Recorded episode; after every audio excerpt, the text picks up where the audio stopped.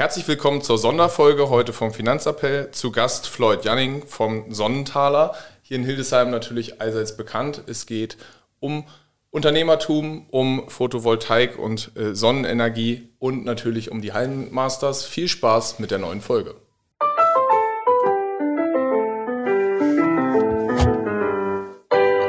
Finanzappell.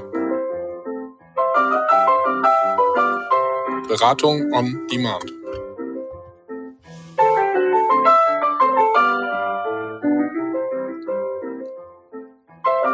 Viel Spaß mit unserer neuen Folge.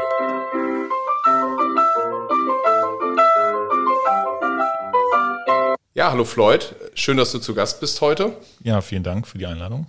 Wir, wir freuen uns auf die Folge. Es wird sicherlich spannend für alle Zuhörer.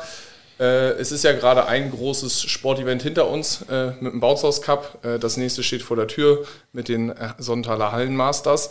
Da wird es heute auch unter anderem drum gehen. Zum Start würde ich aber einfach mal sagen, willst du dich einmal ganz kurz vorstellen für die Leute, die dich hier in Hildesheim vielleicht doch noch nicht kennen oder von den Hörern, die vielleicht ein bisschen weiter wegkommen? Ja, ähm, ja, hallo, äh, ich bin Floyd Janning, ich bin 29 Jahre alt und ähm, ja, bin selbstständiger Unternehmer und eben vor allem im Bereich ähm, erneuerbare Energien unterwegs. Ja, freut mich, äh, dass du heute da bist und du bist ja auch hier in Hildesheim durchaus bekannt, äh, nicht nur fürs sportliche Engagement, sondern auch äh, in den Unternehmerkreisen durchaus viel vernetzt und dabei. Und die eine oder andere Fernseh- oder Zeitungsartikel gab es ja über dich auch schon. du bist ja in erneuerbaren Energien unterwegs. Hm, was genau ist da euer Steckenpferd äh, von euren Unternehmen, muss man ja mittlerweile sagen? Ja, genau. Also ich denke einfach, diese Ganzheitlichkeit, das ist so unser, unser Thema. Das heißt, dass wir gerade das Thema eben Solar im Fokus haben und alles, was eben, ja, was, was eben das Thema Solar betrifft. Also das ist, äh, das ist eigentlich unser Kernfokus ja. bauen eben so drumherum die Dinge an ähm, als Add-on sozusagen, die uns weiterbringen und uns in irgendeiner Form dann auch eine Unabhängigkeit und ähm, ja genau, das einfach liefern. Okay, da meinst du dann das ganze Thema Speicherung und so weiter von Energie auch oder was meinst du mit den Add-ons, wenn wir? Mhm. Genau, also wenn man das Geschäftsmodell von uns sieht, ist es ja so, dass wir als Sonnentaler GmbH, also als wirklich eigenständiges Unternehmen, ähm, uns ja primär mit dem Thema auseinandersetzen als EPC, so heißt das, ähm, im, im, also das ist quasi der Fachausdruck. Das heißt, wir sind ein Unternehmen, was eben selbstständig PV-Anlagen plant, sie aufbaut, anschließt und so weiter, also quasi als Full-Service-Dienstleister. Und ähm, wir bauen eben drumherum immer sozusagen weiter, also mit anderen Unternehmen, die irgendwie dieses Geschäftsmodell ähm, grundsätzlich eben unterstützen. Beispiel, die Solardepot GmbH, die wir ähm, vor, vor zwei Jahren ähm, aufgebaut haben und auch ein paar Jahre vorbereitet haben die ähm, genau die ist als, als Großhandel unterwegs. Das heißt, ähm, wir beliefern auch überregional, also auch und auch, ich sag mal, ja, national, aber auch sogar international beliefern wir Unternehmen ähm, mit Komponenten für Solaranlagen, ja. die auch deutlich größer sind als ähm, Sonnentaler. Und ähm, genau, das merkt man vielleicht in Hildesheim gar nicht so, weil wir hier in Hildesheim jetzt gar nicht so aktiv da drin sind. Also das, ist, das merkt man, glaube ich, gar nicht so im Großhandel, sondern ähm, da haben wir eben ein Büro in Berlin, eins in Hamburg und ähm, eins in Düsseldorf, was wir gerade aufbauen, wo wir eben von da aus sozusagen dann losziehen und äh, unsere Kunden dann eben betreuen. Ja, sehr spannend. Also muss ich gestehen, war mir im Detail halt auch noch gar nicht so ja, bekannt. gut. ähm, Finde ich äh, spannend, sowas zu wissen. Und vielleicht noch mal so eine Frage vorweg, so für alle Laien, die sich mit dem Thema vielleicht noch nicht so sehr beschäftigt haben. Es ist ja mal viel die Rede von Photovoltaik und manchmal von Solar. Mhm. Also wo ist denn eigentlich der Unterschied zwischen Photovoltaik und Solarthermie, sage ich jetzt mal, ist ja der volle Begriff. Genau, also Solar beschreibt ja, also jetzt Solar als, hm. als eigenes Wort, ja. beschreibt ja mehr grundsätzlich die Energiegewinnung aus der Sonne. Ja. Genau, da gibt es dann zum Beispiel die Form der Solarthermie, wo man dann eben mit warmem Wasser ähm, oder mit der Sonne warm Wasser ähm, erzeugt. Dann gibt es ähm, eben verschiedenste Möglichkeiten, ähm, auch zum Beispiel mit äh, Spiegeln und ähnlichen Geschichten. Das sieht man häufig in, in südlichen Ländern äh, oder in Wüsten, wo dann eben große Parks aufgebaut werden mit Spiegeln die dann irgendeine Flüssigkeit im Zentrum ähm, dieses, dieses Aufbaus ähm, so stark erhitzen, äh, dass damit zum Beispiel Turbinen äh, angetrieben werden und ähnliches. Also das ist äh, so eine andere Geschichte. Und ähm, Photovoltaik ist sozusagen ein Bereich der Solarenergie. Ja, und das ähm, bezieht sich dann eben genau auf dieses Phänomen ähm, mit, mit Zellen, ähm, einen chemischen Prozess in Gang zu setzen, der am Ende dann eben die Sonnenenergie in Strom umwandelt. okay, schön. sehr gut. Äh, ich glaube, das Thema Photovoltaik, Solar ist ja auch für ja, eigentlich für jeden immer mehr in den Medien. Mhm. Mehr Leute beschäftigen sich gerade seit der Energiekrise ähm, und der Abhängigkeit von, von Russland oder anderen Ländern immer mehr damit. Wie kann ich vielleicht auch autark Strom produzieren und dergleichen? Ich meine, es wurde jetzt auch letztens die größte äh, Flächensolaranlage in Deutschland äh, äh, eröffnet. Und ich sehe auch immer äh, bei Instagram, LinkedIn, äh, dass ihr auch groß dabei seid. Flughafen äh, in Berlin ja. habt ihr, glaube ich, bestückt mit Solarmodulen. Was ist aus deiner Sicht der Weg, wie Deutschland die Energieabhängigkeit von den anderen Ländern, also wie, wie kann Deutschland sich daraus befreien? Hast du da eine, eine Idee? Grundsätzlich werdet ihr da irgendwas haben, aber was sind die wichtigsten Faktoren aus deiner Sicht? Also ich glaube tatsächlich, dass ähm, gerade eine Unabhängigkeit nur funktionieren kann, wenn man auch viel in das Thema ähm, Wissenschaft steckt. Ja, also dass man wirklich schaut, wie kann man Techniken selber herstellen, ähm, wie kann man selbst auch in die Lage geraten, sozusagen den Strom, den man hat, ähm, hier auch zu verbrauchen. Ähm, es wird ja immer davon gesprochen, dass Deutschland niemals ähm, energieunabhängig werden kann. Das funktioniert ja alles angeblich gar nicht. Ähm, und das glaube ich eben nicht. Also ich glaube schon, dass man in Deutschland auch von der Fläche her und ähm, von den Bereichen, wo wir sehr gut äh, Solar- und Windenergie ähm, auch haben oder Wasserkraft eben auch teilweise, ähm, was aber wirklich nur marginal ist, ähm, dass man dort eben auch Strom speichern kann, wenn man ihn speichern kann. Wir haben ja auch gerade in Niedersachsen ganz tolle ja, Verbindungen ähm, zum Thema Wasserstoff. Ähm, ich sag mal H2 Nord ist ja ein ganz großes, ähm, ganz großes Projekt ähm, direkt oben in Emden, wo man eben auch Partner von uns ähm, dabei sind, ähm, äh, ja, Wasserstoff aus erneuerbaren Energien zu gewinnen wo man natürlich große Leistungsverluste hat, aber das ist halt eben Stand heute. Wenn ich mir die Technik von vor fünf, sechs Jahren angucke, als ich in den Markt eingestiegen bin, ähm, das sind Welten, die mittlerweile dabei sind. Ne? Und das ist wirklich spannend und deswegen glaube ich tatsächlich, dass ähm, wir auch als Deutschland in den nächsten Jahren unabhängig werden. Und da müssen wir halt wirklich sehr viel in dieses Thema Forschung äh, und Entwicklung eben vor allem stecken. Ähm, weil ich glaube, das war das, was Deutschland halt die letzten 100, 150 Jahre immer sehr stark gemacht hat.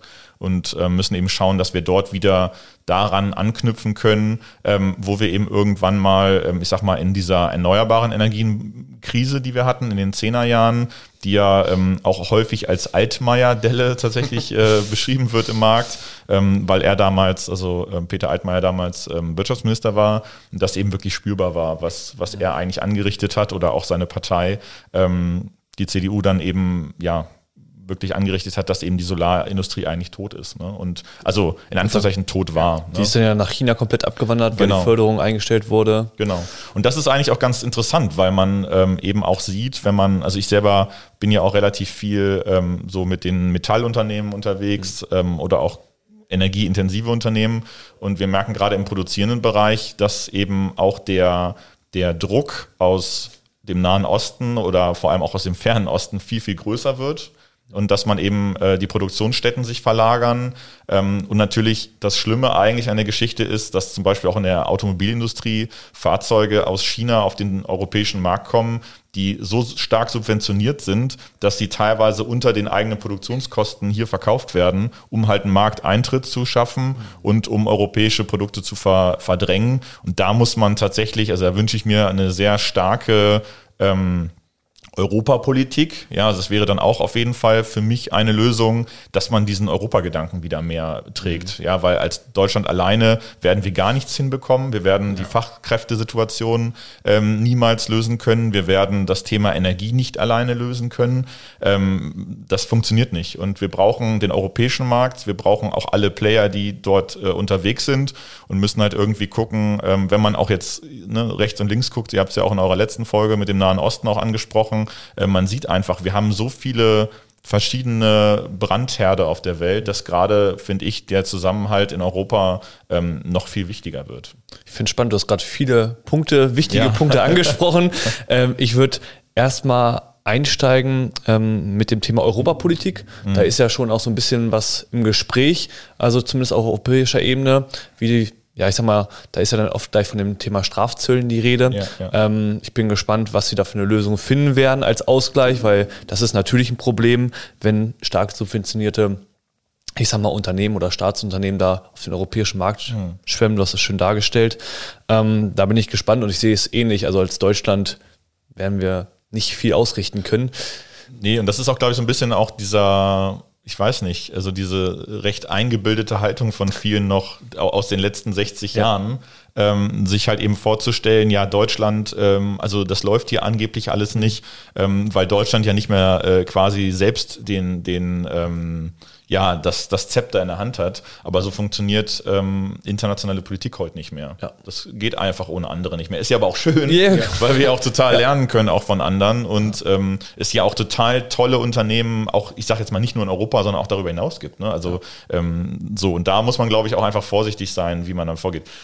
Strafzölle, also das will ich jetzt im Detail gar nicht, gar nicht kommentieren, weil das Thema, glaube ich, so komplex ist, Ja. dass Genau. ich möchte es nicht entscheiden. Ich möchte am Ende nicht äh, irgendwie ähm, entscheiden, was da falsch oder was richtig ist. Ähm, wir haben auch vom, vom äh, Bund der ähm, deutschen Solarwirtschaft bekommen wir halt immer ähm, als Unternehmen so Fragebögen quasi zugeschickt, einmal im Monat. Und da war jetzt auch ganz großes Thema, ähm, wie gehen wir damit um? Also wie sieht das aus mit Strafzöllen? Wie sieht das aus mit höheren Steuern ähm, ne, und so weiter? Die Frage ist halt am Ende, wen trifft es? Und ich glaube, es wird am Ende uns als Unternehmen treffen, äh, die, Ja. die Zölle oder dass dann bestimmte Produkte nicht mehr verfügbar sind oder ähnliche Geschichten. Ähm, was übrigens auch ein Grund für uns war, diesen Großhandel aufzumachen. Äh, weil wir gesagt haben, wir wollen nicht am Ende der Kette hängen Ein bisschen unabhängiger sein. unabhängiger sein, genau.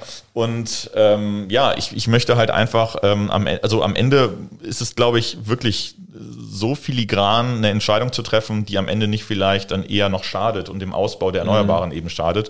Und ich glaube, das ist zurzeit wirklich ein, ein Tanz, äh, ein Tanz ums Feuer, weil man eben wirklich nicht ganz genau weiß, ähm, wenn ich jetzt hier eine kleine Schraube drehe, wie wirkt sich das dann aus? Ne? Weil wir wollen ja, wir haben ja gerade hohe Inflation ähm, ne, und so weiter, viele Themen, die uns beschäftigen in der Wirtschaft.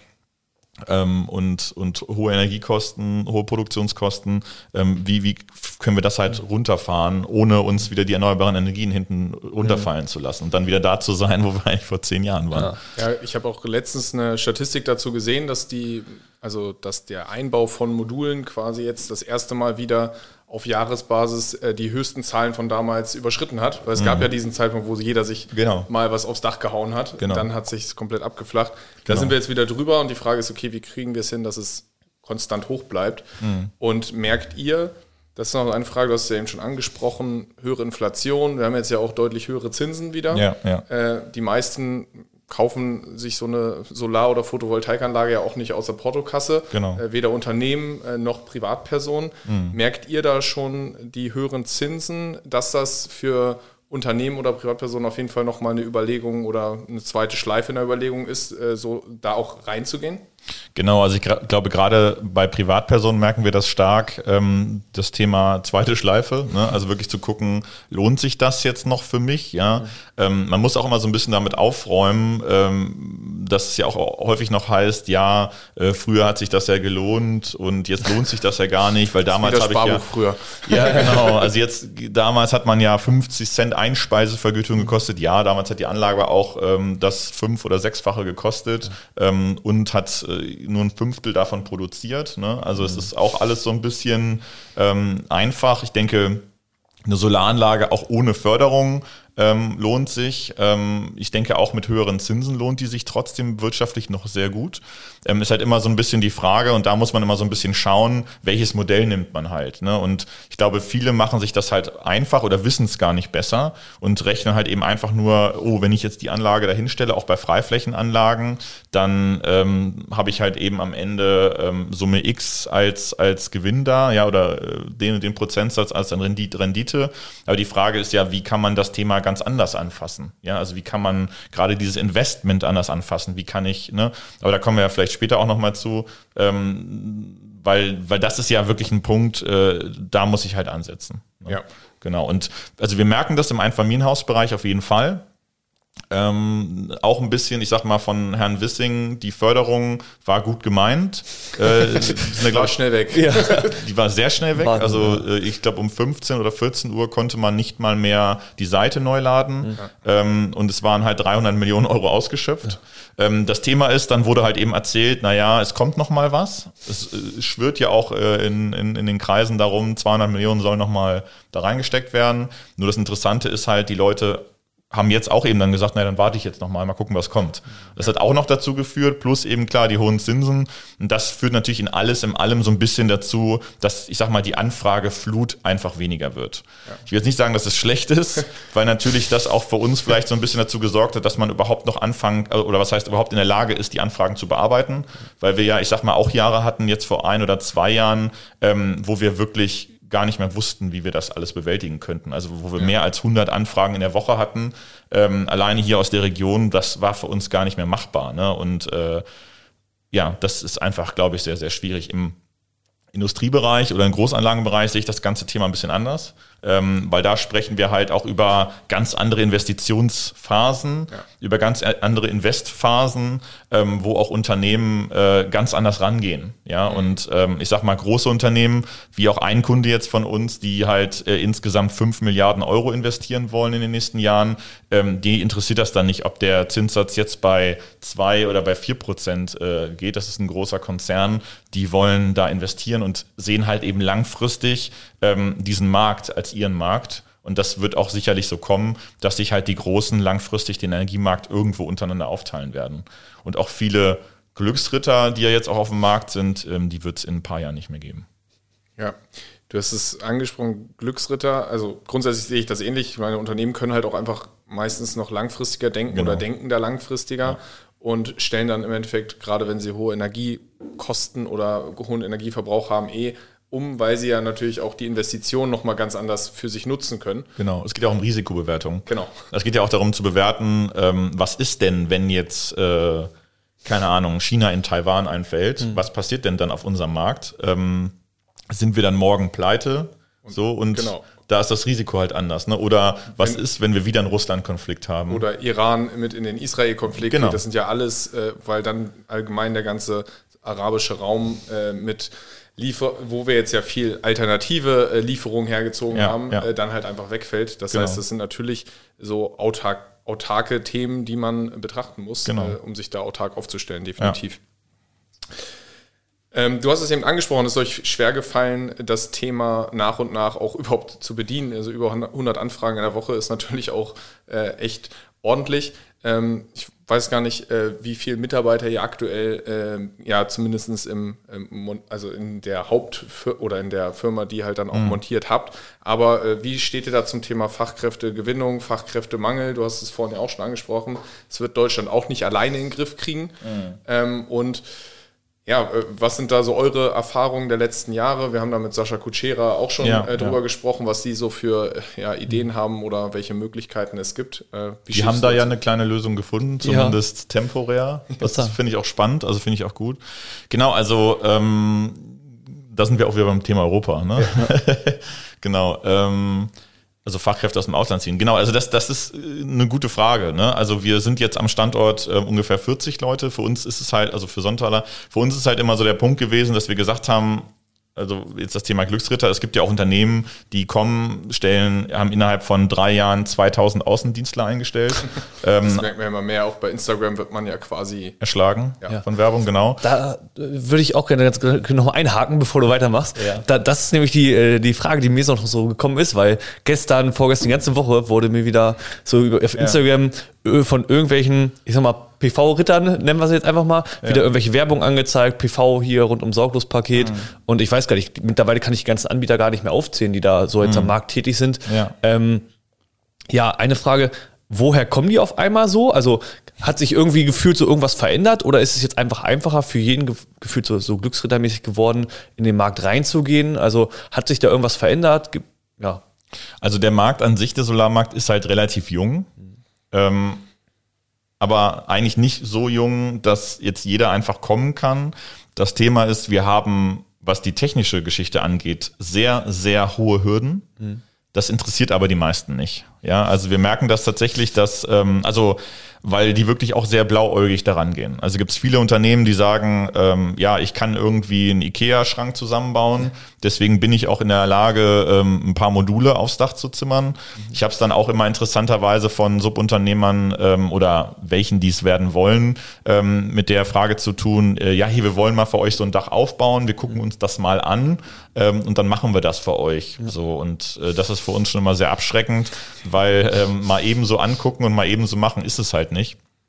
Und ähm, der Punkt ist halt, wenn man sich in das Thema hineinbegibt, und Sonnenthaler gibt es ja schon seit 1999 tatsächlich, also ich habe das ja auch nicht gegründet, sondern ich habe es quasi ähm, gekauft und mit einer Azubi sozusagen übernommen.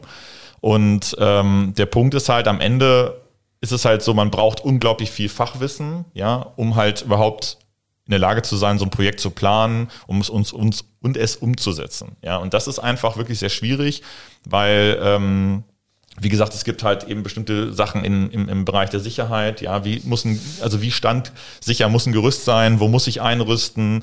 Ähm, es gibt Vorgaben der BG, also der Berufsgenossenschaften. Es gibt äh, Dachdeckerinnungen, es gibt Dachdeckervorgaben, ne? also das, das elektrotechnisch äh, auch sehr große Hürden, also VDE und so weiter. Also das ist nicht einfach mal eben so, ich baue da mal irgendwas zusammen. Und das verstehen halt viele nicht und äh, kommen dann auf den Markt. Äh, das ist dann eigentlich immer relativ ähnlich. Also sie kommen auf den Markt und die ersten ein, zwei Jahre funktioniert das irgendwie. Ja, also irgendwie äh, ist es dann, also ich sag mal so 30 Prozent oder 20 Prozent fliegen schon direkt am Anfang raus, weil sie dann doch handwerklich das überhaupt nicht hinkriegen. Und ich sag mal, die restlichen, ähm, also ich sag mal so vielleicht fünf Prozent überleben die ersten drei Jahre ne, oder vielleicht die ersten fünf Jahre, weil sie sich irgendwie durchmogeln, weil am Ende gar nicht auffällt, dass ähm, bestimmte äh, Dachdämmungen ähm, mit Wasser volllaufen. Das sehe ich dann vielleicht erst nach drei, vier, fünf Jahren als Haus Eigen Eigenheimbesitzer. Ähm, und dann sind die irgendwie als Einmannbetrieb eh schon nicht mehr da und machen irgendwie dann was ganz anderes. Ja, also das, das merken wir halt einfach sehr stark. Und ähm, es gibt dann eben auch Unternehmen wie zum Beispiel Enpal oder ähnliche, die ähm, haben ja das, das Thema, die haben halt sehr viele Außendienstler, die laufen durch Deutschland. Die sind natürlich auch extrem subventioniert worden von deren ähm, Investoren und ähm, wurden eben zugeschüttet mit Geld. Ja. Und ähm, die müssen jetzt aber performen. Und äh, man merkt halt eben deswegen auch, glaube ich, so viel auch sehr aggressive Werbung, weil die müssen, also die müssen jetzt. Und das Thema ist ja auch, ähm, wenn du mit viel Fremdkapital finanziert bist, gut, am Anfang überlebst du es gut, ähm, aber man merkt eben auch jetzt schon, dass sie sich sehr schnell, sehr stark diversifizieren müssen, weil sie das eigentliche Modell mit Solaranlagen nur verpachten, mhm. kommst du nicht hin. So. Ja. Und du hast ja unglaublich viel Kapital, was du über fünf, sechs, sieben, acht Jahre erstmal binden musst um halt, bis du überhaupt anfängst, Plus zu machen, ja. ja. Also jetzt bei der, wenn PV-Anlagen eben vermietet werden. Ja. Und ähm, das finde ich ein unglaubliches Risiko. Ja, es gibt ja auch andere, auch hier aus der Region, die sich jetzt so an das äh, Thema ähm, Anlagenvermietung gemacht haben. Sollen sie machen. Das wird nicht, oder es ist auf jeden Fall nicht unser Markt, ähm, weil ich das äh, für absolut nicht wirtschaftlich halte. Aber das muss jeder für sich selbst wissen. Wie gesagt, ich glaube, viele machen das um, ähm, also nutzen sozusagen so ein bisschen die, Naivität vieler Kunden aus. Ja, und ähm, sagen dann eben einfach, ja, ähm, das ist doch super für euch, jetzt bezahlt ihr ja nur 300 Euro im Monat. Aber wenn der Kunde mal wirklich nachrechnet, hat er eigentlich drei PV-Anlagen in der gleichen Zeit gekauft. Ne? Also das ist, das ist halt einfach so ein bisschen die Schwierigkeit. Und bei den Glücksrittern vor allem ist halt das Riesenthema, wie gesagt, da sind äh, Elektriker, Antiquitätenhändler, ähm, Dachdecker und so weiter, die kommen halt alle auf den Markt. Ähm, aber ich finde es dann immer spannend, weil wir dürfen das äh, Thema dann häufig auch wieder ähm, aufräumen. Äh, wir werden dann häufig auch gerufen, wenn es dann darum geht, ja hier, ich habe hier einen Dachdecker gehabt, ähm, der hat mir da irgendwas zusammenge, ähm, also auf dem Dach alles top, aber elektrotechnisch schwierig, kann ich auch verstehen. Ähm, oder auch die andere Seite, ich habe hier einen Elektriker, der ist auf dem Dach rumgerannt und hat da irgendwas zusammengeschustert, was überhaupt nicht ja. funktioniert. Äh, und da hat man halt eben am Ende riesige Schadenfälle und so weiter. Ne? Ich finde das, find das spannend, dass die Einstiegshürde da ja scheinbar doch relativ äh, gering ist, weil eigentlich sind wir im Handwerk ja sehr äh, sehr streng äh, in allen anderen äh, Meisterbetrieben und so weiter und so fort, dass da dann doch es möglich ist. Ja, wahrscheinlich, weil es so eine, so eine Zwischenzone ist. Genau, genau. Es, es gibt ja keinen Ausbildungsberuf als solchen. Ja. Ne? Also den Solateur gibt es ja leider noch nicht. Ähm, und das, der nächste Schritt ist halt, es ist eben einerseits politisch gewollt, dass ja. es passiert. Ja. Deswegen glaube ich auch tatsächlich brauchen wir auch so einen Graubereich, der einfach mithilft. Ähm, aber es ist halt höchst gefährlich und ähm, sowas geht halt leider immer nur so lange gut, bis halt wirklich was passiert. Und das haben wir ja auch gemerkt vor ein paar, ähm, ich glaube vor ein oder zwei Jahren ist, ähm, oder letztes Jahr, ist ein Dachdecker hier auch in der Region verstorben, ähm, wegen auch Arbeitsschutz bei Solar, ähm, was nicht eingehalten wurde, ist halt eben vom Dach gefallen. Und da wollte sich jemand halt ein Gerüst sparen auf der Giebelseite. Ähm, und das hat natürlich dazu geführt, dass ähm, die, äh, die Berufsgenossenschaft, aber auch eben Gewerbeaufsicht und so weiter halt eben extrem, extrem scharf sind. Ja. Ähm, was auch vernünftig ist, weil ähm, ohne Sicherheit funktioniert auch Qualität nicht. Ja, definitiv. Und, und dann hilft uns das Ganze nicht, wenn dann die äh, Anlagen nach drei, fünf oder zehn Jahren wieder runtergenommen werden müssen. Genau. Dann hat das auch nichts mit Nachhaltigkeit zu tun. So ist es. Das ist das Thema. Aber dann würde ich sagen, gehen wir nochmal aufs Thema Fachkräfte ein. Ja. Ähm, äh, aber ich denke, das war trotzdem ein spannender Ausflug, um mal zu gucken, weil ich, das kriegt ja jeder mit. mit Also ich habe auch allein gestern wieder drei Anzeigen gekriegt. Ja, ja. Äh, Aber ich habe, also ich, wollte habe ja nicht mal ein Haus. Also, soll ich das draufsetzen? Ich wollte sagen, es geht in beide Richtungen so. Nach dem Motto hier, wir brauchen Leute, die ne, das Ganze Ja. irgendwie, die ganzen Anfragen bearbeiten können und Genau. PV-Anlagen verkaufen können an den Kunden und sowohl als auch hier willst du kaufen. Das ist Aber was daran spannend ist, auch nochmal als, als letzten Beitrag da, aber, aber das ist ja eigentlich sogar das Bridging zum Thema Fachkräfte. Ja. Ähm, man kann ja sogar in 14 Tagen Solarexperte werden. In 14 Tagen? So, und dann denke ich mir, Wahnsinn, wozu stellen wir ähm, Master-Absolventen im Energietechnikbereich ein, wenn man ja eigentlich in 14 Tagen das schon schaffen kann? Das ist halt dann das Thema, dadurch, dass es kein Aus, also dadurch, dass es alles nicht zertifiziert so richtig ist, Genau, ist das genau. dann halt irgendjemand, der das sich wahrscheinlich. Genau. Und, Ja. und das ist halt interessant, weil es gibt halt, wie gesagt, diese, ähm, diese, diese Angebote, dass man eben in 14 Tagen quasi zum Solarprofi in Anführungszeichen wird. Und da merken wir halt, wie dünn das Eis ist. Ne? Und da sehen wir halt eben auch, wenn ich, wie gesagt, äh, bei uns dann schaue und ähm, jetzt quasi zum, zum Thema Sonnentaler und Fachkräfte, also wir schauen halt schon, dass wir, und das ist eben auch das Schöne, dass wir uns im Betrieb, also ich mache das ja mittlerweile mit meinem Bruder zusammen, den Ja. habe ich ja vor ein paar Jahren äh, mit ins Unternehmen geholt, er ist auch beteiligt. Ähm, und ähm, da ist halt das Interessante, ähm, wir haben halt ganz klar von Anfang an gesagt, wir wollen nicht so extrem wachsen, weil wir das für sehr ungesund halten. Klar, der Markt ist da, das Potenzial ist da, ähm, aber ich halte das Risiko, ein schnelles Wachstum hinzulegen, halt einfach für zu groß. Und am Ende ist es auch eben, was du ja eben auch gesagt hast, Nachhaltigkeit. Für uns ist auch einfach wichtig, wir wollen ein Unternehmen aufbauen oder bauen wir auch auf, ähm, was einfach langlebig und nachhaltig existiert. Ja, und ähm, ich glaube, da ist einfach die, also für mich persönlich ist Unternehmer die Krux, ja, dass ich eben nicht wie auch häufig in anderen, auch Marketinggeschichten und so weiter, wird einfach kurz was aufgeblasen, bis es fast platzt und dann wird es schnell teuer verkauft und dann verziehe ich mich und mache irgendwas anderes und hoffe, dass ich nie wieder da irgendwas höre. Ähm, und das ist halt eben nicht unser Ansatz, sondern wir wollen halt Menschen hier in der Region Arbeit geben, ähm, die halt nachhaltig ist. Wir wollen vernünftige äh, und faire Löhne zahlen. Wir wollen gute Arbeitsbedingungen schaffen und ähm, wollen eben auch unsere Krux durchsetzen, dass wir eben sagen, wir suchen Leute, die auch unserer Meinung sind, dass eben, ich sag mal, das Thema ähm, Nachhaltigkeit, also soziale, ökologische und natürlich auch ökonomische Nachhaltigkeit im Vordergrund steht, ähm, aber eben auch, dass man sagen kann, wir wollen eben auch die Qualität bei den Produkten äh, liefern. Ja, wir wollen am Ende, dass jeder Kunde nach ein paar Jahren wieder zu uns kommt und sagt, Mensch, coole Sache, es läuft und ähm, weiß ich nicht, habt ihr jetzt noch mal im After Sales äh, einen Speicher für uns oder noch mal eine Wallbox oder ähm, wie sieht das denn da und da aus? Und das ist eigentlich das, was uns ja wirklich dann freut und das ist leider das, was man am wenigsten mitbekommt.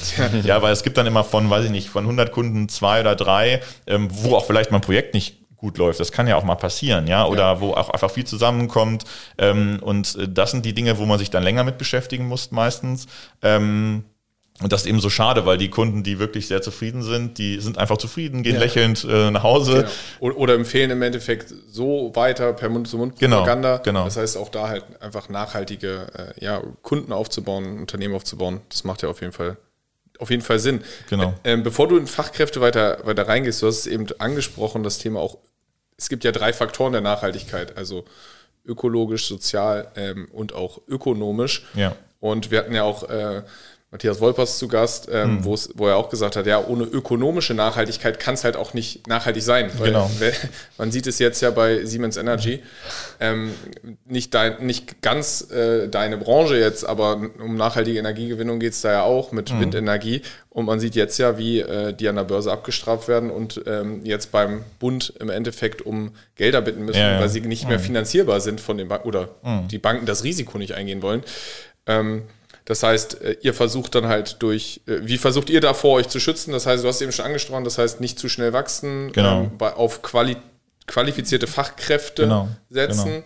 Und dann eben auch wirklich strategisch zu gucken, wo brauche ich auch wirklich Leute. Ne? Also es gibt ja, also es ist ja auch wirklich so, äh, man hat ja häufig dann irgendwie neigt man dazu zu sagen, jo, das ist jetzt eine Aufgabe. Also da kristalliert sich, äh, ne, kommt irgendwas, wo man sagt, da passt jetzt jemand rein.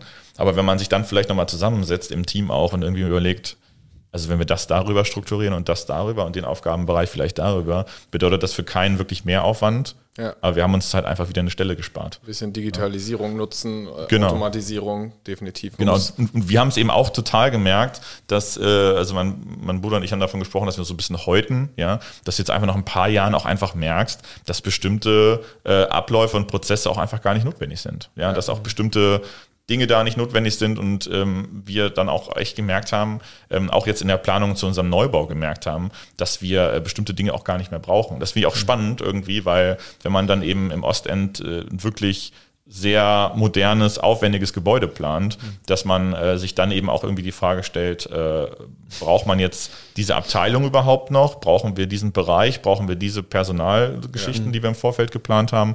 Und haben das jetzt irgendwie im ganzen Bauprojekt nochmal umgeplant, ähm, weil wir dann irgendwie gesagt, also es war halt ein bisschen ärgerlich für den Architekten so, Ja, ne, weil ich wollte, der der Entwurf nochmal umgeplant wurde. ähm, aber am Ende ähm, muss man sagen, sind wir, glaube ich, so, wie wir uns quasi während des Bauprozesses auch weiterentwickelt haben oder jetzt während des Planungsprozesses, wir haben noch nicht angefangen zu bauen, ähm, aber haben wir uns auch einfach nochmal neu entwickelt ne, und haben auch irgendwie nochmal, also viele Dinge bei uns einfach komplett äh, umgestellt und gedacht, äh, das brauchen wir gar nicht. Ne? Und das finde ich irgendwie spannend, also dass man da auch so ein bisschen Dinge abschneiden kann und sagen kann, so. Und das fand ich irgendwie schöner, ähm, dass man sich auch, und dann kann man sich auch, und das ist so ein bisschen auch uns, unser, unser Anliegen, dann kann man sich auch viel besser auf die Leute ähm, fokussieren, die man da hat. So, also das ist ja auch die Qualität für die Leute, die, die ja schon da sind, ist viel schöner, weil man sich auch einfach mit denen noch viel besser auseinandersetzen äh, kann. Ist jetzt nicht so, dass wir jetzt gar keine Leute mehr einstellen, sondern wir merken ja auch trotzdem noch, dass wir ähm, einige Neueinstellungen auch haben am ersten des Monats immer. Aber ähm, trotzdem ist es so, dass wir, ähm, glaube ich, viel mehr Qualität auch darauf setzen können, wie die Leute ähm, vor Ort sind. Und da muss man ja auch sagen, äh, man ist ja auch nie fertig mit den Prozessen. Es verändert sich alles derzeit so schnell, dass man überall irgendwie da sein muss. Und ähm, genau, ich glaube, das ist gerade die Herausforderung. Aber, aber ich glaube, das hast du auch gut angesprochen. Ich glaube, als Unternehmen allgemein kann man ja auch nur überleben, wenn man sich immer weiter optimiert, anpasst. Genau. Wenn man vom Stand vor zehn Jahren stehen bleibt, Genau. dann ist, glaube ich, da kann man eine Zeit lang überleben, wenn man gut Genau. gewirtschaftet hat, aber irgendwann ist auch das vorbei. Definitiv. Und du hast es eben angesprochen, ich glaube, was bei vielen Unternehmen unterschätzt wird, ist das Thema Fachkräftebindung. Also dieses, Ja. die Mitarbeiter halten, weil sie zufrieden sind, weil Genau. sie fair bezahlt werden, wie du es gesagt hast, weil es irgendwie eine gute Gemeinschaft ist, weil sie irgendwie auch äh, sich mit der, mit der Identität des Unternehmens äh, auseinandersetzen. Genau, genau. Ich glaube, viele geben dann viel zu viel Geld für Marketing, Fachkräftegewinnung aus Ja. ähm, und achten nicht so sehr auf die Leute, die schon da sind. Genau, genau. Und das ist eben auch für uns immer der, also auch, auch so ein Punkt gewesen, wenn ich dann mit, ich könnte jetzt bestimmt 20 Agenturen ähm, äh, äh, aufrufen, gegen die ich eigentlich schon irgendwie ähm, sonst wie klagen müsste, weil ich mich mittlerweile schon belästigt fühle von denen, die mir irgendwie Fachkräfte aufschwatzen wollen, die wirklich alle zwei Wochen anrufen und äh, Finde ich mal ganz spannend, wenn ich dann so im Vorbeigehen wieder so ein Telefonat mitbekomme von einer Mitarbeiterin, die dann einfach sagt, äh, Sie- haben Sie nicht letzte Woche schon zweimal angerufen? Habe ich Ihnen nicht letzte Woche schon zweimal gesagt, Sie sollen nicht mehr anrufen? Ähm, genau, weil da geht es dann irgendwie darum, das finde ich aber auch spannend, weil da eben auch wirklich ein großer Markt entstanden ist, äh, quasi die, ich glaube, Unwissenheit in diesem, also in, in, in dieser Veränderung des Jobmarkts auch dazu geführt hat, dass gerade etablierte Unternehmen, die sich vielleicht auch mit modernen Medien nicht gut auskennen, äh, einfach so eine Panik bekommen haben, dass sie sich halt eben auch wirklich auf solche schon fast räuberischen äh, Geschichten einlassen, irgendwie für 20.000 Euro sich zwei Kandidaten da hochzuholen. Ich sage, Alter, was ist los mit euch? Also wie, wie, wie, kann, man, Ja. wie kann man da so viel Geld ähm, verbrennen äh, und hat am Ende irgendwie zwei Kandidaten, die hätte ich aber auch vi- vielleicht auf einem anderen Weg gefunden. Ja. Ne? Also das ist ja auch eben der Punkt. Ne? Und äh, wir haben einfach für uns beschlossen, dass, dass wir einfach versuchen wollen, ne, das eng zu halten. Ähm, und ich sag mal klar, Monteure und ähnliche Geschichten, ähm, ja, da merkt man jetzt auch, da kommen mehr auf den Markt, weil auch gerade auch von den großen Solateuren, also jetzt äh, Enpal und ähnlichen, viele weggehen, weil einfach weil einfach das nicht das ist, was sie wollen. Ja, das ist am Ende, äh, am Anfang vielleicht eine schnelle Marktverdiene, aber dann merken sie doch, äh, 48 bis 50 Stunden die Woche arbeiten, ähm, wollen sie dann doch vielleicht nicht ähm, länger als drei Jahre, äh, weil auch irgendwann der Körper und Geist vielleicht auch sagt so, ähm, nee, und ähm, ja, man merkt jetzt langsam auch vielleicht auch durch die Baubranche, die ja gerade so ein bisschen in der Ja. Krise ist, dass jetzt eben auch Fachkräfte so ein bisschen auch in die anderen Märkte gespült werden. Und das merken wir halt eben auch. Ansonsten ist es eben so, dass wir eine relativ gute Verbindung nach ähm, Polen zum Beispiel haben, wo wir eben auch Fachkräfte ziehen, wo wir sehr stolz drauf sind, wo wir auch echt super Leute haben. Ähm, oder wir haben halt eben auch historisch ähm, durch, äh, durch sehr gute Hilfe auch von dem Umfeld von Sonnenthal, also dem privaten Umfeld, ähm, hatten wir eben auch die Möglichkeit, dann ähm, ja auch, auch Fachkräfte zum Beispiel aus von afghanischen Zugewanderten äh, zu bekommen, ähm, wo ich jetzt auch sehr, sehr stolz darauf bin, dass der eine ähm, jetzt auch seit Anfang des Jahres deutscher Staatsbürger ist. Ähm, das allererste, was er tatsächlich gemacht hat, ist, er hat sich ähm, in, äh, in Springe ein Haus gekauft. Das war tatsächlich seine allererste Amtshandlung, was ich irgendwie auch äh, spannend Ja. finde, ja. weil das irgendwie, also für mich auch irgendwie eine Bestätigung ist, dass ähm, Integration auch ein Teil von, von Unternehmen ist, ja, und dem privaten Umfeld davon. Definitiv, ja. Und ähm, wenn, wenn da eben auch viele Privatleute anfassen, was der Staat eben auch nicht schafft, ähm, aber es ist ja auch in Ordnung, weil wir alle sind ja der Staat. Es ist ja nicht immer die da oben, sondern wir alle sind ja deutsche Staatsbürger und Ja. wollen ja auch, dass es unserem Land und auch der EU und allen auch gut geht. Ähm, und dann können wir ja auch irgendwie auch alle, also ne, nicht immer fragen, was die anderen für einen tun. Ups, äh, was die anderen für einen tun können, sondern was kann ich denn auch mal äh, auch für, für, Ja. für unsere Geme Gemeinschaft tun. Und ähm, da finde ich das einfach bemerkenswert, äh, wie, wie schön das funktioniert dann auch bei solchen Leuten. Und die sich so integrieren und dann eben auch vielleicht in, er zum Beispiel hat sich in einem Dorf ein Haus gekauft, was wirklich eher eine sehr alte äh, Struktur hat von, von Gesellschaft ähm, und was das ja auch wieder aufwertet. Ne? Also, dass dann ein junger Mann kommt, ähm, der dort ein Haus kauft, was eben seit Jahren leer steht und das jetzt wieder mit Leben füllt. Definitiv. Und ich denke, das ist halt, äh, was allgemein wichtig ist, ist auch, man kann bei Fachkräftenmangel jetzt auch nicht nur sagen, ja, die Politik muss da eine Lösung finden, Genau. sondern das hängt an jedem einzelnen Exakt. Unternehmer und das hängt auch an jedem einzelnen Bürger, wie du es gesagt hast, weil es hängt auch damit zusammen, wie wird denn eigentlich gesellschaftlich damit umgehen, auch Ausbildungsberufe statt Studium oder dergleichen zu machen. Also das heißt, man muss ja einfach gucken, ähm, wie, wie funktioniert das Ganze da gut und wie ist unser Bildungssystem da natürlich aufgestellt, aber was mache ich auch danach äh, einfach für mich selber. Ähm, Oder Integration. Also Ja, wie kann ich auch selbst ähm, mit kleinen Gesten ähm, einfach dafür sorgen, dass sich hier jemand wohlfühlt, der Ja. hierher kommt. Ne? Und da- das ist eben das, was mich auch so ärgert in dieser Debatte. Ja, es gibt ja wirklich Parteien, ähm, denen ich jetzt auch keine Bühne bieten will, weil sie so bescheuert sind, wo man wirklich dann hört, ähm, Einwanderungspolitik äh, ähm, ist, ist Quatsch. Äh, Fachkräfte schaffen wir dadurch, dass wir mehr Geburten in Deutschland schaffen. Ja. Also das, seit also Jahren. wirklich, da, da falle ich um, weil das so dumm ist. Also das ist wirklich, das ist, das ist nur dumm. Ja. Weil da- das, also okay, dann, das heißt, ich als Unternehmer, ich bin jetzt 29, das heißt, ich warte jetzt 20 Jahre. Ja. 25 Jahre ist statistisch gesehen, die, Okay. also von Geburt bis man, wir beschäftigen uns da ja auch täglich mit. Okay. Statistisch gesehen sind es 25 Jahre, bis ein Neugeborener dem Arbeitsmarkt zur Verfügung steht. Danke, dann habe ich jetzt sogar noch eine bessere, Ja. eine bessere Zahl Genau. quasi, ähm, weil ich das so bescheuert finde. Genau, dann warte ich jetzt 25 Jahre, Mhm. so, dann bin ich, äh, also dann bin ich ja schon quasi Richtung vielleicht auch Rente oder Ja. sowas unterwegs und kann dann eben endlich anfangen, vernünftig zu arbeiten, Ja. weil ich dann eben endlich die Leute habe. Bis dahin ist wahrscheinlich so Wirtschaft tot ähm, und alles tot, was irgendwie ähm, mit Wertschöpfung in Deutschland zu tun hat. Ne? Aber genau, und das ist halt der Punkt. Also wer sowas wählt, ähm, ja, der bekommt das dann auch. Und ähm, ich finde es auch gut, dass äh, jetzt von dieser Partei eben auch, gab es ja einen Bürgermeister jetzt, der es ja geschafft hat. Ja. Ähm, und äh, er hat ja gesagt, äh, Kita-Kosten runter. Das allererste, was nach seiner Arbeit äh, oder nach seiner. Übernahme war, Kita-Kosten hoch. Alles klar. Ne? Also da sieht man auch, äh, das ist wirklich absoluter Schwachsinn, was da erzählt wird. Und ohne europäische oder auch ähm, internationale Zuwanderung werden wir es in Deutschland nicht schaffen, auch in vielen Berufen. Ne? Und ich glaube, Sascha Kutschera wird mir da, äh, würde, gibt mir jetzt gerade sozusagen gedanklich die Hand da drauf, weil ähm, so ist es eben auch. Und gerade auch für den Standort Hildesheim sind wir ja, ähm, was Pflege angeht, das wusste Ja. ich zum Beispiel vorher auch gar nicht, Das war- wie unfassbar groß die Pflege hier in Hildesheim ist. Ja. Also auch, auch also, also solche Berufe. Äh, war ich begeistert, also war ich wirklich überrascht, als wir äh, in der Bischofsmühle bei Unternehmer Hildesheim mal so eine Veranstaltung hatten und dann wurden da Zahlen präsentiert, wo ich dachte, Wahnsinn. Also Wahnsinn, dass selbst mir quasi, also der sich, ich sag mal in Anführungszeichen, viel mit Wirtschaft in Hildesheim beschäftigt, gar nicht so bewusst war, dass das so ein, also so viele Arbeitsplätze sind. Das ist unfassbar. Ja, da- das, das fand ich auch überraschend, so in der Podcast-Folge als auch in der, äh, bei den Unternehmer Hildesheim, was da einfach wirtschaftlich dranhängt, weil man Ja. sieht das Ganze ja nicht so. Genau, du siehst nichts davon. Du Ja. siehst ja im Ostend kaum Pflege, da ist glaube ich ein Pflegedienst, der irgendwie ambulant tätig ist. Genau. Klar, man sieht das Helios und das BK, aber das ist so gefühlt für alle dann, was auch, das war das dann Ganze damit Pflege, aber es ist schon erstaunlich. Mm. Du hast es angesprochen, was ist denn so das Thema Region Hildesheim? Da beschäftigen wir uns ja auch immer äh, viel mit.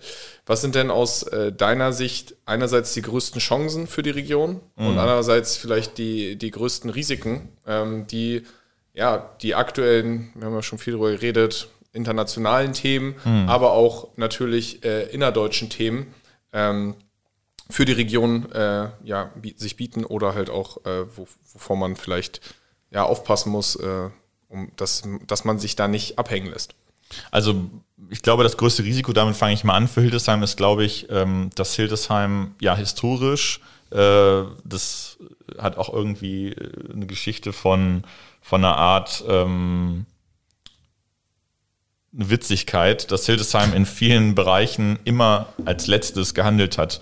Ähm, prädestiniert, da wurde, da wurde ich mal darauf hingewiesen äh, von jemandem, von einer Tageszeitung hier aus der Stadt, ähm, als ich beim Termin auf jemand anderes gewartet habe, ähm, da kam dann, standen wir nämlich vom Knochenhauer Amtshaus und dann hat die Person mir erzählt, naja, ähm, Hildesheim ist halt irgendwie immer zu spät und prädestinierend dafür ist halt das Knochenhauer Amtshaus, weil das eben mit eines der Gebäude für, ähm, die für diese Epoche steht, ja. Und ähm, es ist aber gebaut worden, als die Epoche schon eigentlich vorbei war. So, also das, das fand ich irgendwie eine, eine, eine lustige Geschichte. Äh, Ich kann es nicht zu 100% verifizieren. Ich glaube es aber dieser Person. Und es ist auch am Ende auch egal, aber ähm, das, das fand ich so bezeichnend, weil wir halt in wirklich vielen Themen in Hildesheim so ein bisschen hinten dran waren. Ähm, damit meine ich jetzt nicht alles, weil ich glaube, wir machen in Hildesheim auch vieles sehr gut, ja. Aber ähm, ich würde mir halt manchmal in Hildesheim von allen Playern. Und da meine ich jetzt nicht die Politik unbedingt. Ja, die Politik vielleicht auch in dem einen oder anderen Bereich, aber dass wir uns in, in, in manch anderen Bereichen vielleicht einfach mal ein bisschen mehr trauen würden. Ja, und ähm, das glaube ich, also das sehe ich so ein bisschen als das größte Risiko, dieses sehr zögerliche. Ja. Als, als Chancen sehe ich auf jeden Fall ähm, die Größe der Stadt. Das sehe ich als gigantische Chance, weil ich finde, Hildesheim ist nicht zu klein und nicht zu groß. Also wenn ich viel mit Hannover, Braunschweig, München, Berlin oder so zu tun habe, ähm, fällt mir immer auf, man, man verschwindet in so einem riesigen Meer an Dingen, ja, und äh, fühlt sich sehr bedeutungslos eigentlich in dem, was man tut, weil man das Gefühl hat, es hat gar nicht so die Auswirkungen auf, auf die direkten Stakeholder quasi. Aber ich finde, gerade in, in Hildesheim ist es so schön, dass wir ähm, eine schöne Größe haben, wo einfach viele sich kennen untereinander und äh, dadurch auch irgendwie davon profitieren. Ja, also und ähm, deswegen finde ich auch gerade so ein Projekt wie, ich mache immer gerne Werbung dafür, aber Unternehmer Hildesheim so toll, weil man da irgendwie 200 bis 300 Unternehmen zusammen hat, was eben für so eine Größe der Stadt schon sehr viel ist. Und wenn man dort eben mit den Leuten spricht, das total spannend ist, weil ähm, irgendwie man sich immer wieder trifft. Also dieses Netzwerk ist halt einfach toll. Das ist ja in, in jeder Stadt so. Das gibt auch noch andere Netzwerke in Hildesheim, aber ich finde es einfach toll, dass man in Hildesheim halt irgendwie immer wieder zueinander kommt. Ja. So und auch in verschiedensten Situationen zueinander kommt. Und das finde ich halt so toll. Ja, also das, ähm, keine Ahnung, dass man mit jemandem über eine Solaranlage jetzt in meinem Fall spricht und ähm, ein paar Monate später kommt die Person auf einen zu und sagt, hier, ich habe da im Kulturbereich die und die Idee, ähm, du machst ja da und da auch das, äh, können wir da nicht das und das zusammen machen? Und dann denkt man so, ey cool, äh, stimmt, coole Idee, wäre ich gar nicht drauf gekommen oder ey, das bringt mich genau jetzt gerade weiter, weil ich genau über da über eine Herausforderung gestolpert bin, wo ich gerade irgendwie eine Lösung suche. Das finde ich halt einfach, äh, finde ich fulminant. Und ich finde, wir haben einen unglaublich guten Bereich in Hildesheim, was, was so das Thema Ausbildung angeht, auch gerade im sozialen Bereich, mhm. ähm, was viele immer so ein bisschen ablächeln und sagen, ja, die äh, ganzen Sozialarbeiter, bla bla bla. Aber ich finde, gerade das ähm, ist ein total wichtiger Bestandteil einer Gesellschaft, ähm, den ich auch derzeit bei vielen Dingen auch vermisse, weil Gesellschaft so schnell geworden ist und viele auch vielleicht ein bisschen überfordert häufig sind mit ihrem eigenen Leben ähm, finde ich gerade, dass soziale Berufe ähm, auch irgendwie schön sind, weil sie so ein bisschen wieder auch den Zusammenhalt pflegen und ähm, uns auch irgendwie auch alle wieder zusammenbringen.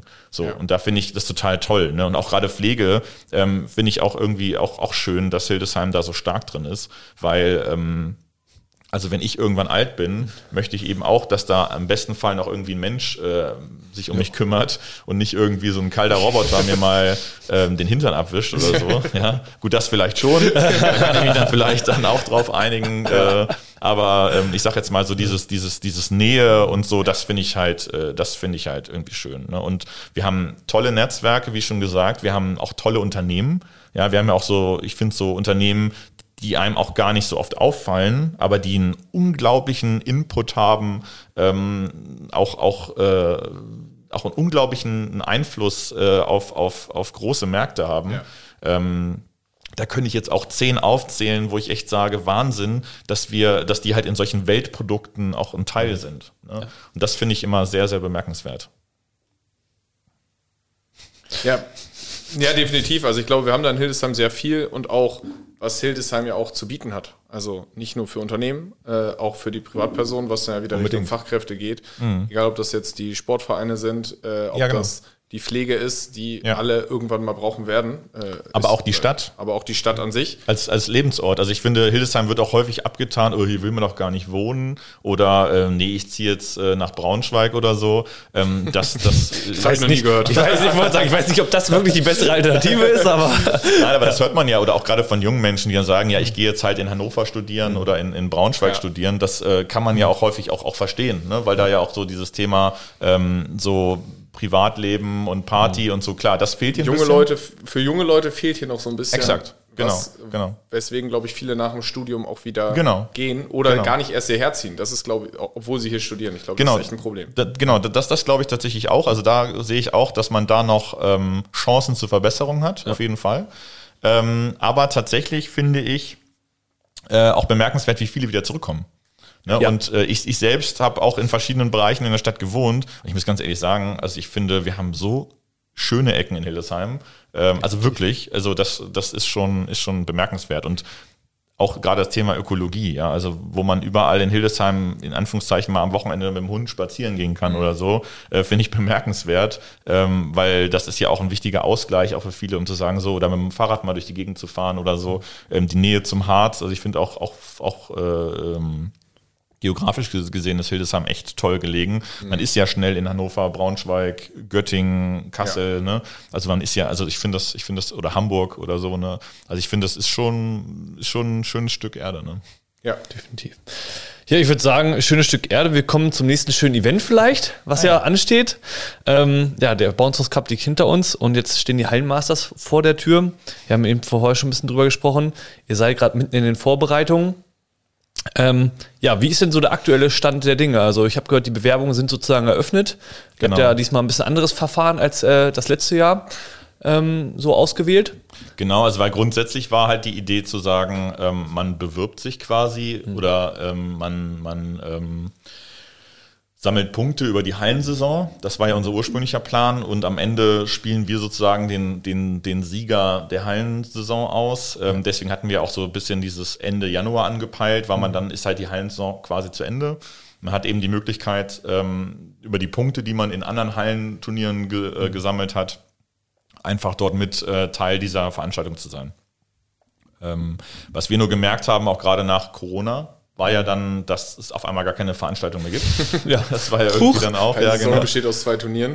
Genau, und irgendwie hat sich das dann irgendwie alles so eingedampft und ähm, wir haben wirklich auch im Vorfeld so viele Gespräche geführt, ähm, wo wir einfach gemerkt haben, da sind so viele verunsichert oder die sagen, es lohnt sich nicht mehr. Also wenn ich jetzt das Turnier plane äh, in der und der Halle, der und der Schulhalle oder so, da kommen dann vielleicht 20 Gäste und da spielen dann 10 Mannschaften. Äh, das, das ist einfach auch nicht mehr, mehr äh, machbar und äh, lohnt sich halt nicht. Und dann haben wir gesagt, okay, dann müssen wir uns halt neuen, äh, neue Möglichkeiten äh, suchen und haben dann eben gesagt, naja, ähm, wir, wir schauen halt eben, dass wir mit Wildcards arbeiten ähm, und dann eben ansonsten sozusagen gucken, dass wir so dieses das ähm, Qualitätsgefüge der Mannschaften eben relativ beieinander halten.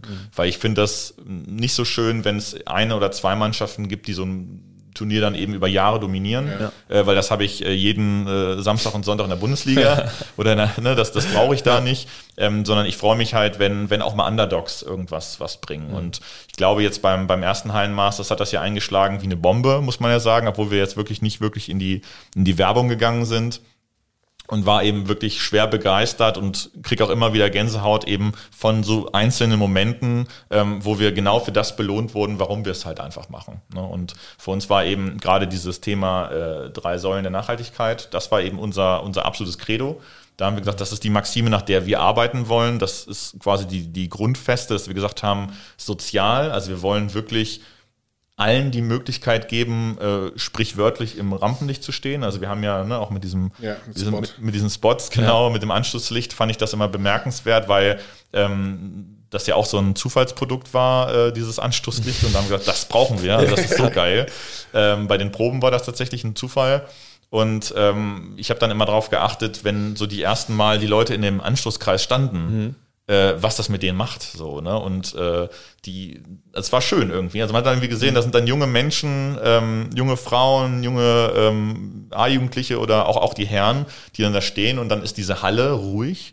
Äh, da sind richtig viele Leute und ähm, man steht dann auf diesem Kunstrasen und hat diesen Fuß, also diesen Ball am Fuß und ist quasi wie so ein Star. Ja. Ne? Und das fand ich irgendwie toll, weil das auch vielen einfach ein schönes Gefühl gegeben hat. Und ich finde, das gehört irgendwie auch zu sozialer Nachhaltigkeit, dass alle von sowas profitieren. Ne? Dass es nicht immer nur um die Männer geht und immer nur um die Herren und immer nur um die besten Vereine. Das finde ich ermüdend und langweilig. Ja. Ähm, sondern dass es eben, es geht um, also warum haben wir alle Fußball geguckt? Oder ähm, das ist ja auch die Frage, ich glaube, äh, Zeigler hat das bei Zeiglers ähm, ähm, Wunderbare Welt des Fußballs, was das kennt ihr, kennt ihr ja sicherlich auch. Ja. Das äh, Arndt Zeigler ähm, ist ja, glaube ich, auch Stadionsprecher von, von Werder Bremen äh, gewesen, oder ist es noch? Auf jeden Fall der auch in, in, in seinen Folgen jetzt vor kurzem mal das Thema angesprochen, äh, was ich so auch sehr erweckend fand. Da ging es darum, ähm, wären wir alle Fußballfans geworden, wenn der Fußball so wäre wie heute? Das finde ich tatsächlich eine krasse Frage. Muss Weil ich gestehen, habe ich mir nämlich auch mal gestellt, weil nein, ich glaube nicht. Genau, das glaube ich nämlich auch nicht. Also ich glaube, ich fände es stinklangweilig. Ja. also einer, also mein jüngster Bruder, ich habe sieben Geschwister und mein jüngster Bruder, ähm, der, der kennt nur, dass Bayern Meister ist. So, da denke ich mir, du arme Seele. Ne? Also äh, das, das, Spannung pur, ja. Genau, Spannung pur. Und ähm, der ist eben auch wie wir Fortuna-Fan, da ist man eh leid gewohnt und äh, darf auch heute dann in Braunschweig im Block stehen. Ne? Aber das ist halt für uns irgendwie so eine Sache, ähm, da geht's ja auch dann auch prädestiniert, dass er auch nicht dann äh, äh, Bundesliga-Fan geworden ist, sondern Zweitliga-Fan. Weil da ist halt irgendwie noch was los. Ne? Ja. Und das fand ich halt auch eben auch bei, für dieses Turnier so bezeichnet, dass wir gesagt haben, so, ey, das ist uns zu langweilig. Und äh, ich krieg da wirklich Gänsehaut hier unter meinem Pulli, wenn ich noch daran denke, Adensen Hallerburg.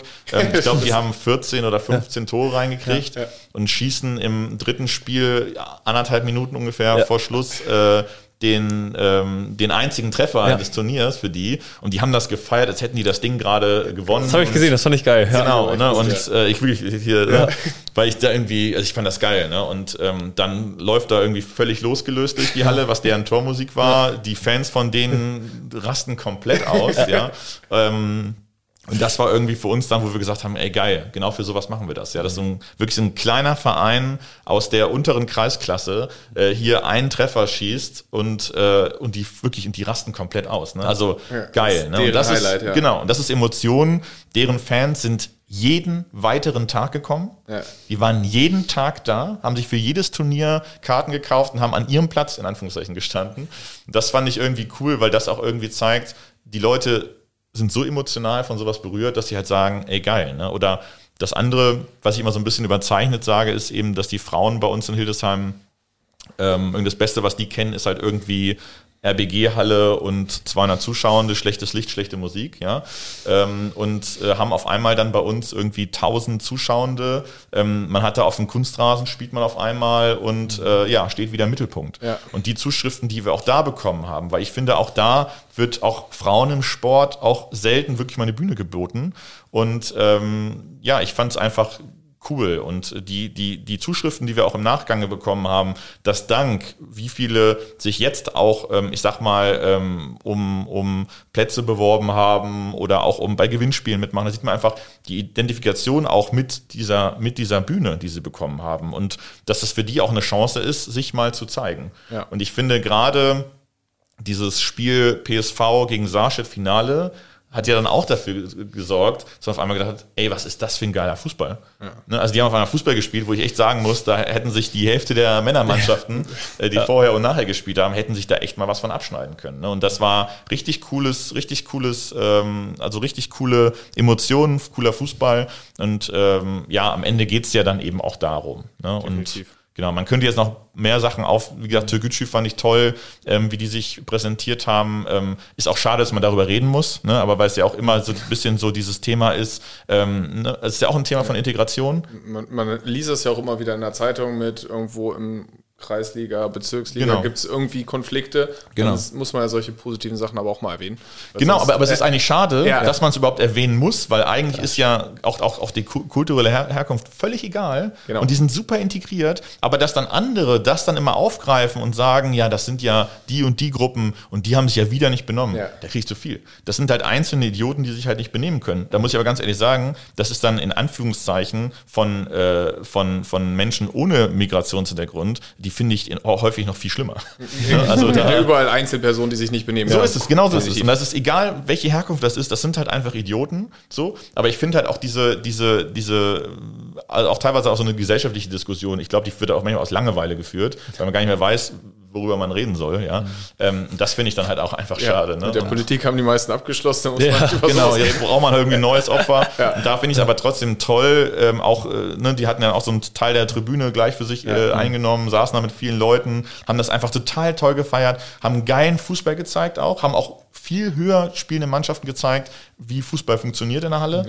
Ähm, und das, das war einfach toll. Ne? Und dieses, dieses zusammen und auch, auch mit der Jugend, ähm, auch was das Thema Integration angeht, ja, wo wir dann teilweise Mannschaften hatten, die dann irgendwie mit zwölf Nationen da aufgetreten sind Ja. und dann irgendwie ein, ein 20-jähriger Trainer sagt, ähm, ja, wir haben viele Kulturen, ähm, also viele ne, kulturelle Hintergründe, wir haben manche, die haben ein anderes Temperament, aber am Ende vereint uns der Fußball. Ja. So, da kriege ich Das ist ja Gänsehaut, beim- ist ja beim denk Sport allgemein das Coole. Genau, genau, Bei jedem Mannschaftssport vereint das Ganze. genau. Äh, Und ich glaube, das ist äh, ein guter Punkt, einfach all die nachhaltigen Themen zu vereinen und halt auch das Soziale gehört halt auf jeden Fall dazu. Ähm, ich glaube, alle Hörer werden äh, auf jeden Fall Lust gekriegt haben auf den Hallenmasters. Was? Also ich glaube, Mannschaften können sich noch bewerben.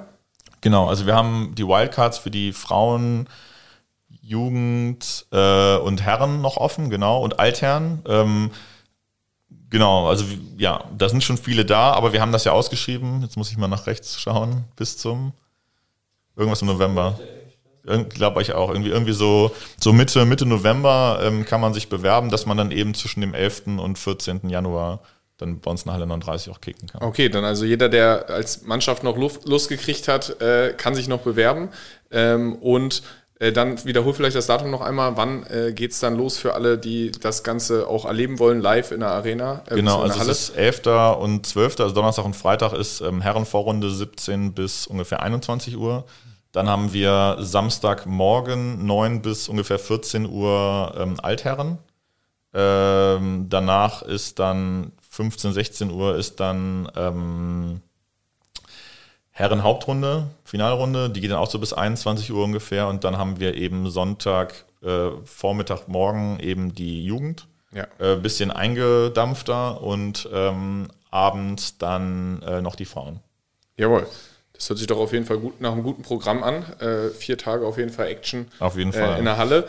Und ich denke, da wird man ja eh äh, noch einiges von mitkriegen, bis das Ganze dann losgeht. Das denke ich auch, ja. Sehr schön. Ich würde sagen, wir kommen so langsam zum Ende. Ja. Aber wir haben noch ein, zwei Überraschungsfragen vorbereitet. Ja. Genau, äh, die kommen jetzt gleich noch einmal, ähm, um das vielleicht noch einmal abzuschließen, das Thema, okay, äh, vielleicht ganz kurz, ich meine, wir sind jetzt schon relativ äh, lang ins Reden gekommen, vielleicht noch zwei, drei Sätze zum Thema. Zwischendurch ist es mal kurz angeklungen, gerade für Unternehmen ist Photovoltaik ja auch äh, ein Investment, ähm, um zu unserem ursprünglichen Stimmt, äh, da war's. Thema zurückzukommen. Ja. Ähm, äh, das ist ja immer so ein Thema, äh, gerade es, es wird ja auch immer viel versprochen in Medien. Hm. Mit Windenergie ist das genau das Gleiche, mit garantierten, äh, immer wenn ich schon garantierte Renditen Ja, ja. lese, Ja, ja. da- dann wird er mir fast schon schlecht. Ja. Ähm, äh, was sind die Chancen und Risiken von Photovoltaik als Investments, bevor wir zu den Abschlussfragen kommen? Genau, also die Chancen sind auf jeden Fall ähm, tatsächlich über 20 Jahre ähm, fest eine Vergütung zu bekommen. Das ist tatsächlich so, weil wir eben durch das EEG über 20 Jahre ähm, die Sicherheit haben, einen bestimmten Centbetrag pro Kilowattstunde einzuheimsen. Der Punkt ist, ähm, ich sag mal, eine Solaranlage, jetzt kommt es immer auf die Größe an, aber ist dann irgendwie am Ende zwischen, also kosten die Kilowattstunde sozusagen, also die Investition auf 20 Jahre gesehen, auf die einzelne Kilowattstunde, kostet mich ungefähr zwei bis mit Nebenkosten ähm, bei einer ganz großen Anlage bis hin zu, ich sage jetzt mal, einer kleineren Anlage, Industrieanlage irgendwie sechs, sieben Cent. So, das heißt, mich kostet der Strom vom eigenen Dach am Ende zwei bis sieben Cent. Aber ähm, aus dem Netz ziehe ich den halt vielleicht für größere Betriebe 18, 19, 20 Cent. Für mittelständische und Durchschnitt, also normale Betriebe, sage ich jetzt mal, liegen wir am Ende trotzdem bei 25 bis 30 Cent. So. Privatperson, glaube ich, ich glaube, ich habe, ich ziehe gerade um, ich glaube 38. Genau, genau. Also So sowas roundabout. ist jetzt gerade, genau, es gibt auch ein paar günstigeren Anführungszeichen Tarifen, auch die liegen auch so ein bisschen da drüber, äh, bisschen drunter, aber da ist man auf jeden Fall weit über 30 Cent. So. Ja. Grüner Strom natürlich. Das ist sehr gut, genau. Genau, und da ist eben der Punkt, ähm, das heißt, ich habe da halt eine große Gap und der Vorteil ist am Ende wirklich, ähm, den Strom selbst zu verbrauchen, einerseits, ja, das ist ja das eine Ziel und das andere ist eben zu sagen, man speist den Strom ein. So, das sind jetzt die ursprünglichen Modelle. Jetzt gibt es natürlich wieder neue Modelle, ähm, wo wir dann eben auch neue Gesellschaften zu gründen übrigens oder gegründet haben, wo es dann eben um das Thema geht, ähm, wie kann ich jetzt so eine ähm, Freiflächensolaranlage zum Beispiel oder eine, eine große Dachflächensolaranlage ganz anders betreiben? Wie kann ich vielleicht den Strom in München in sonst wo herstellen, ja, kann den aber zum Beispiel in Hildesheim beim äh, Betrieb direkt aus dem Netz ziehen. Ja, und äh, verkaufe mir sozusagen per PPA, ja, also ähm, sozusagen als Stromliefervertrag, verkaufe ich den Strom von weiter weg direkt in die Region. Das geht halt. Es gibt auch neue ähm, Neuerungen, dass ich eben den Strom äh, innerhalb von äh, ungefähr zweieinhalb Kilometern auch sozusagen auch ohne Netzleitungsgebühr verkaufen kann, nach EU-Recht, in Deutschland noch nicht umgesetzt. Überraschung. Äh, Überraschung, ja, genau. Da- noch ein bisschen. Da warten wir noch ein bisschen. Aber das ist halt wirklich spannend, weil das also eröffnet einen komplett neuen Markt, komplett neuen Investitionsmarkt, ähm, mit dem sich viele gar nicht auskennen. Und da kann ich halt sagen, jo, ich kann jetzt den Strom hier in, in keine Ahnung, in Hasum herstellen und äh, in einer großen Freifläche und verkaufe den eben nach, keine Ahnung, zu Conti oder sonst wem äh, und verkaufe denen den Strom am Ende halt irgendwie vielleicht für 10 oder 12 Cent ähm, und habe den aber hergestellt am Ende für 2, 3, 4 Cent. Ja? Ja. Und das ist natürlich wieder, da bin ich in einem ganz anderen Renditebereich. Und bei der Solaranlage ist halt das Schöne, wir haben eine feste Rendite ähm, und ähm, also eine Mindestrendite, sage ich jetzt mal, und dann ist halt nach oben hin eigentlich nichts nichts gedeckelt. Und das kommt dann eben darauf an, an wen verkaufe ich den Strom. Und ich glaube, da ist ein unglaublich riesiger Markt und das ist ein unglaubliches Potenzial, weil dieser dezentrale Strom, ähm, das ist eben das, was die Zukunft ist. Und das ist eben auch das, warum wir merken, warum auch viele sehr große Konzerne ein sehr großes Interesse auch mittlerweile an Unternehmen wie uns haben und auch mit uns eben auch langfristig und große Deals machen, weil die natürlich sagen, ähm, ihr baut uns die Anlagen, macht uns das komplette Betreibermodell und wir treten quasi am Ende als Verkäufer auf und verkaufen den Strom. Das ist ja am Ende die Frage äh, nach Sicherheit im Energiebereich, das ist die Frage nach nationaler Sicherheit, also wie werden wir unabhängiger von anderen Staaten. Ähm, da muss man einfach sagen, das ist ein, ein, also ein unendlich großer Markt, der gerade entsteht, ähm, wo man dann eben auch Renditen von, keine Ahnung, 20, 25 Prozent erzielen kann, ähm, was gigantisch ist. Ja, also da brauche ich mit Immobilien und Aktien nicht kommen. Ne? Definitiv. Ja. Einzelner gibt es immer mal wieder, aber Ja, ja. definitiv spannender Markt. Was natürlich die Frage ist, wie wird das infrastrukturmäßig vom Stromnetz umgesetzt in Deutschland? Das ist wahrscheinlich noch irgendwie so Themen, wie das dann wirklich eingespeist und verteilt wird, oder? Genau, also das kommt natürlich als Nebenkosten in Anführungszeichen, habe ich eben schon ein bisschen mit reingerechnet, ähm, Trafos und so weiter. Klar, wir haben bestimmte Hürden ähm, bürokratischerseits, die aber wirklich stark abgebaut wurden in den letzten Jahren und auch wirklich auch weiterhin sehr, sehr stark abgebaut werden. Äh, Gibt es jetzt auch wieder ein neues Gesetz von Herrn Habeck, was uns sehr weiterhelfen wird. Das soll sogar bis zum 1.1. in Kraft treten. Da finde ich unfassbar die Geschwindigkeit, ähm, die man da auf dem Markt jetzt gerade hinlegt. Ähm, da bin ich tatsächlich äh, sehr gespannt. Also und klar, am Ende ist Netzinfrastruktur das Wichtigste. Ne? Wir bauen jetzt auch riesige Trassen einmal durch Deutschland. Bis 2027 soll die nächste fertig sein. War ja gestern Spatenstich. Ähm, das ist hochspannend. Also wird so 2030 fertig. Das weiß ich nicht. Aber ich sag mal, gerade dezentrales, und das ist eigentlich das, was wir ja wichtiger ist, wir brauchen halt auch gerade hier bei uns in der Region viele große Anlagen. Ja. Ja, wir brauchen äh, große Parkplätze. Ich habe ja hier bei euch gegenüber auch auf einem großen Parkplatz geparkt. Ähm, sowas muss halt eben zukünftig eigentlich überdacht sein. Ja. Äh, mit Solaranlagen. Kann man Ähm, Auto auch laden, überall. exakt. Es ist ja Genau. heutzutage noch fast unmöglich, sein E-Auto irgendwo zu laden. Ja, es geht. Also ich war jetzt auch seit fünf Jahren ausschließlich E-Auto und bin auch sehr zufrieden damit. Genau, aber man muss schon auch. gucken, wo, Genau. also Ja, das stimmt schon. zu Hause Genau, oder in genau. der Firma. äh, Genau, unterwegs ist es ein bisschen, man muss ein bisschen mehr planen. Ja. Das, das stimmt, das stimmt. Es ist auch noch ein bisschen Kompromiss, weil die Reichweiten, die kommen jetzt erst langsam, die wirklich interessant sind, so mit 600, 700 Kilometern.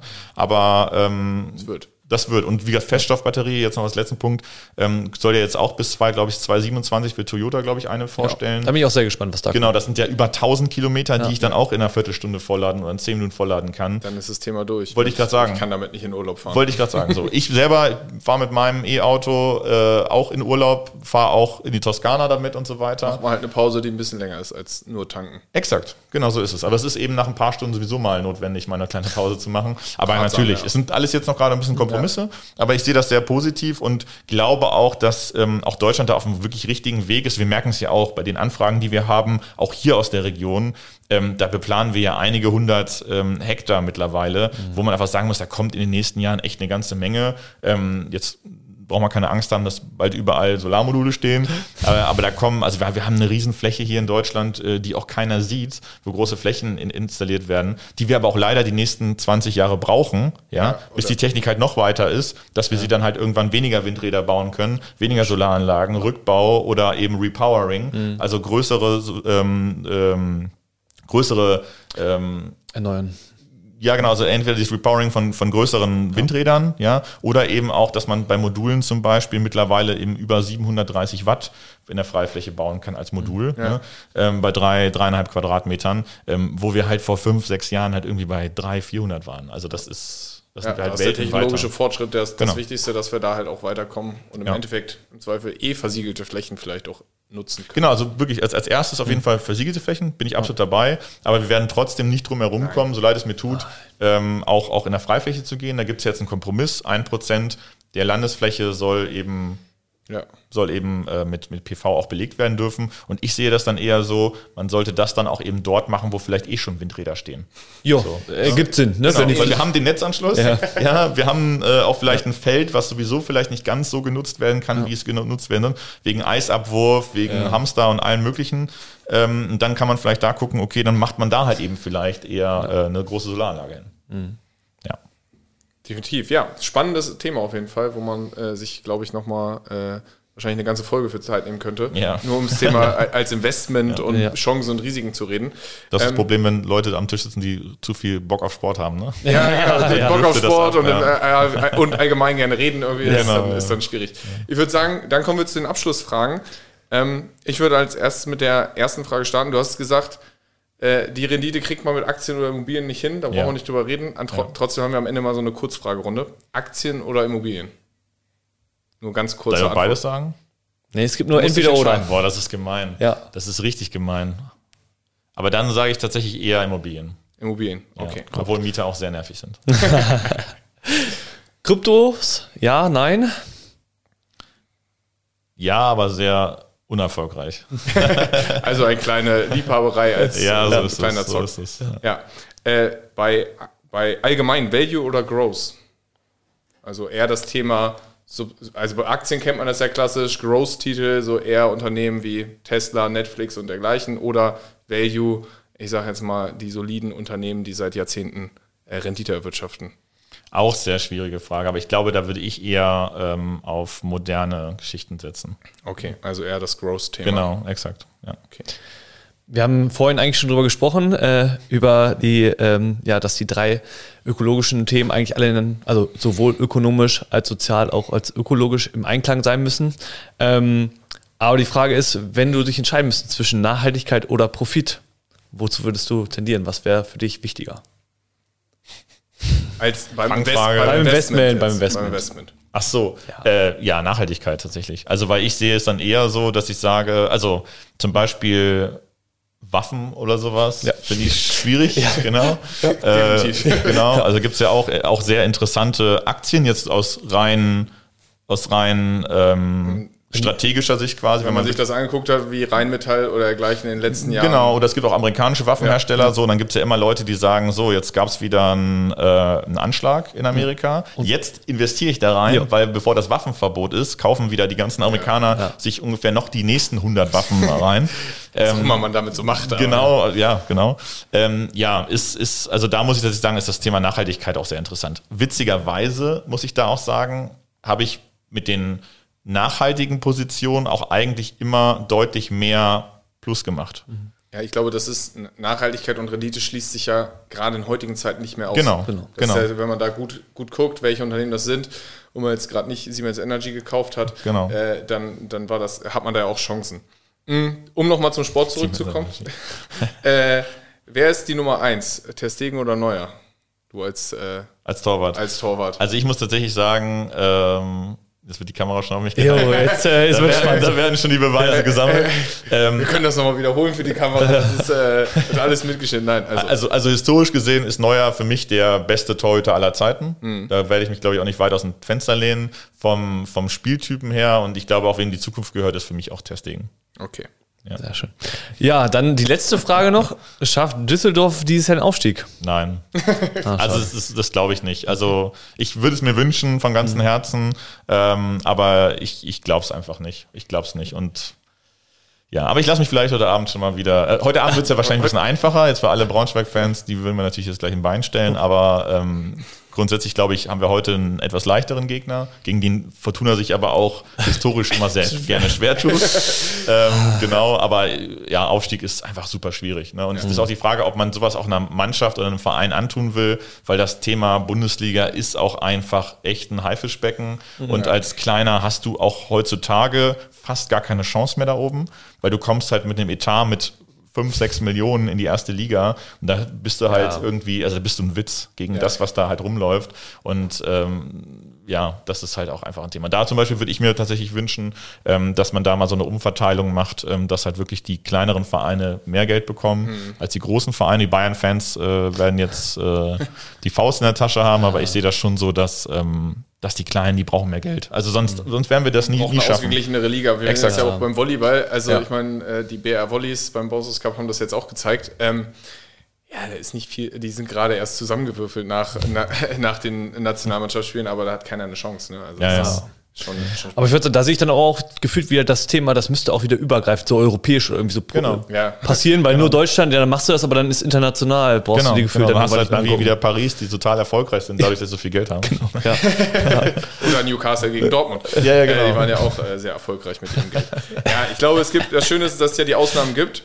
Ähm, damit sind wir für heute dann auch durch. Äh, Ja, vielen Dank. War auf jeden Fall sehr interessant, sehr spannend, hat sehr viel Spaß gemacht und äh, vielleicht gibt es ja nochmal irgendwann eine Sonderfolge zum Thema Photovoltaik als Investment äh, oder sonst dergleichen oder vielleicht so irgendwann nochmal. Ich würde sagen, vielleicht mit den Gesetzesänderungen, die vielleicht zum nächsten Jahr neu kommen, im Laufe des Jahres, wenn die sich dann irgendwann etabliert haben. Bitte haben, ja, genau. Genau. Okay. Ja, vielen Dann Dank.